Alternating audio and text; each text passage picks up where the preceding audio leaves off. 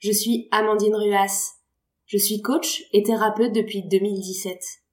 Dans ce podcast, je vous partage mes clés d'accompagnante pour vous offrir la possibilité de gagner en confiance en vous, de mieux vous connaître et de vous aimer, afin de créer pour vous le terrain propice à la réalisation de vos projets et de la vie dont vous rêvez. Très bonne écoute. Je vous propose d'apprendre à relativiser vos petits complexes. Cet épisode vous sera utile si vous avez l'impression de faire le focus sur ce que vous pensez être un défaut de votre physique ou de votre personnalité. Mais il vous sera également utile si vous avez à la maison un enfant, un adolescent, un conjoint ou un ami qui complexe et que vous aimeriez aider. Être complexé, c'est avoir un sentiment de manque de confiance ou d'infériorité en raison d'une caractéristique de sa personne que l'on n'aime pas ou que l'on aime moins.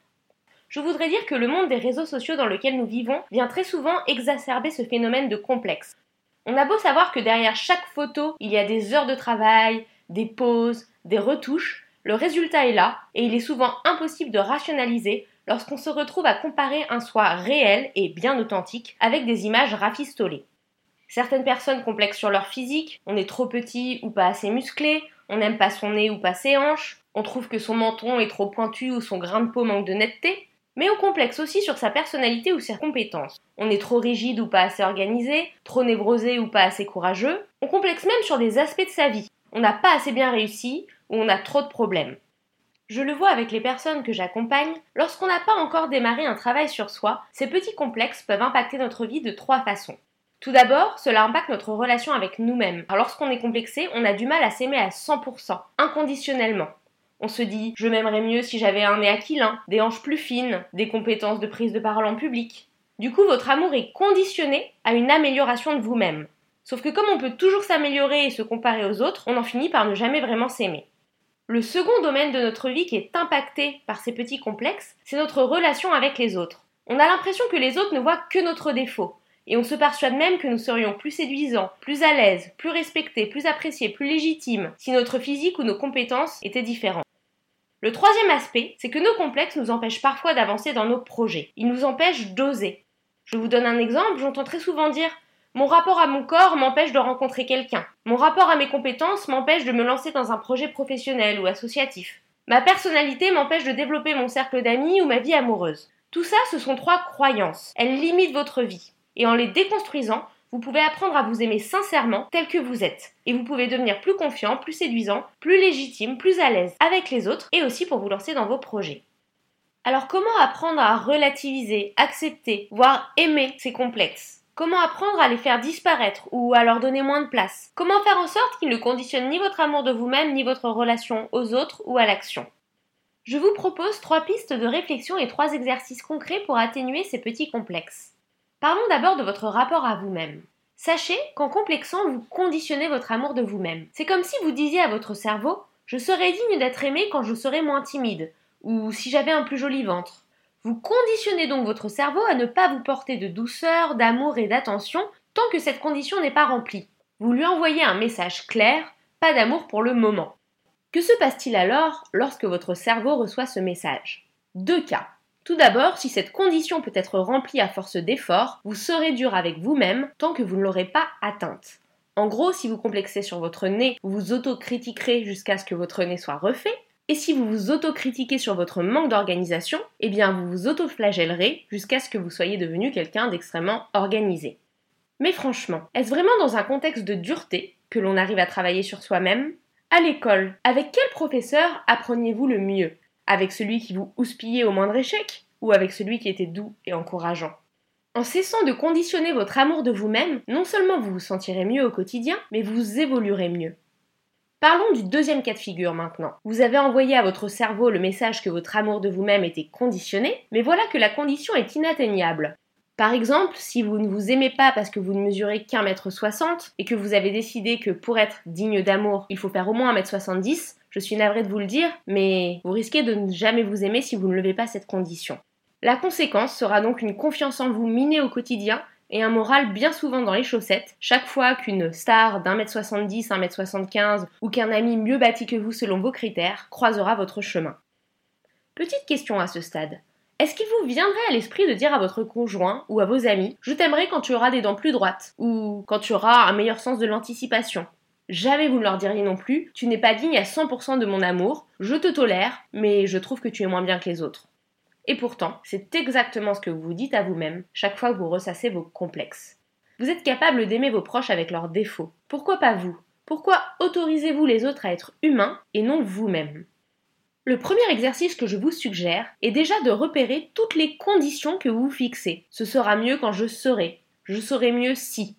Trouvez toutes les phrases conditionnelles que vous utilisez lorsque vous parlez de vous-même. Cela vous permettra déjà de prendre conscience des complexes que vous renforcez avec ces conditions. Le deuxième grand axe sur lequel je vous propose de travailler pour relativiser vos complexes, c'est de cesser la comparaison. Sachez que la comparaison est d'autant plus pernicieuse qu'elle vous rend victime d'un biais de cadrage. En fait, lorsque vous vous comparez, vous définissez la beauté chez l'autre et la laideur chez l'autre selon le critère qui ne vous plaît pas chez vous. Je m'explique. Si vous êtes complexé par votre nez, vous allez développer un automatisme selon lequel la première chose que vous allez remarquer chez les autres, c'est leur nez. Soit vous trouverez le nez des autres bien plus joli, bien plus esthétique que le vôtre, et cela renforcera votre complexe, soit si jamais par hasard l'autre a un nez particulièrement disgracieux, cette image confirmera chez vous l'idée qu'un nez disgracieux se voit comme le nez au milieu de la figure. Que les autres aient un joli nez ou non, vous auto-renforcerez votre complexe en cherchant en permanence à comparer votre nez avec celui des autres. En bref, les autres sont devenus votre miroir déformant. Conclusion, la comparaison vous entraîne dans un cercle vicieux qui entretient votre complexe. La question de votre nez occupe en fait tellement de place dans votre espace mental que votre cerveau comprend le message L'aîné, en esthétique physique, c'est important. Et donc, c'est la première chose sur laquelle il va s'arrêter. Et il ne regarde maintenant plus que cela. Comme deuxième exercice d'application sur le sujet des complexes, je vous propose d'essayer cette semaine de regarder chez les autres des détails physiques ou de personnalité qui sont différents de vos complexes. Vous complexez sur vos jambes? Regardez donc les mains ou la taille des autres. En quoi les mains ou la taille peuvent entrer dans les critères d'esthétique? Essayez de commencer à apprécier ces autres parties du corps. Vous complexez sur votre timidité Plutôt que de regarder chez les autres leur extraversion ou leur éloquence, allez regarder un peu leur analyse, ou leur synthèse, ou une autre caractéristique de leur personnalité. Détachez-vous de l'évaluation permanente de ce trait physique ou personnel qui vous déplaît tant chez vous. Pour terminer, je voudrais en troisième lieu vous parler de votre complexe et de votre rapport au regard des autres. Je suis à peu près certaine que si vous avez un complexe, vous avez l'impression que les autres ne voient que ce complexe, que ce défaut. Si tel est le cas, c'est tout simplement que vous êtes en train de faire une supposition de ce que les autres pensent de vous en projetant ce que vous pensez de vous-même. Est-ce que vous me suivez? Vous partez du principe que parce que vous pensez qu'une caractéristique de votre physique ou de votre personnalité est un défaut, les autres en pensent forcément de même. Vous n'êtes pas dans la tête des autres, vous ne pouvez pas calquer sur leurs pensées ce que vous pensez vous-même. Vous n'aimez pas votre strabisme, mais sachez que certaines personnes trouvent que cela a un certain charme. Certains vous trouvent tellement drôle, tellement subtil, qu'ils ne voient pas ce strabisme. Je n'ai aucune idée de ce qu'ils pensent, mais vous non plus, vous n'êtes pas dans leur tête. Laissez aux autres la liberté de penser ce qu'ils veulent. C'est d'autant plus important que votre attitude vis-à-vis des autres va renforcer votre complexe ou le diminuer. Je m'explique avec un exemple. Mettons que vous soyez dans la situation suivante. Vous complexez sur les quelques kilos en trop que vous ne parvenez pas à perdre et vous voilà à une soirée où vous ne connaissez pas grand monde. Au cours de la soirée, vous rencontrez un groupe de personnes assez sympathiques avec lesquelles vous échangez quelques mots. Sauf que, très complexé par ces kilos en trop, vous pensez Oh là là, que vont penser ces personnes de moi? Elles vont me juger. Je suis sûre qu'elles me trouvent disgracieux ou disgracieuse. Et vous créez en vous des émotions de honte, de malaise, peut-être même de déprime. Les émotions, bien sûr, influencent nos réactions, tout simplement parce qu'elles génèrent des réactions physiologiques dans notre organisme.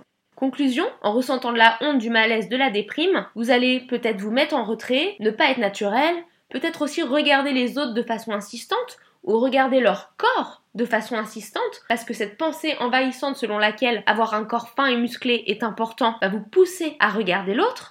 Ou peut-être encore que vous allez vous mettre en retrait et ne pas oser vous exprimer et être vous-même, faire preuve de votre humour habituel ou de votre capacité à trouver toujours des anecdotes amusantes.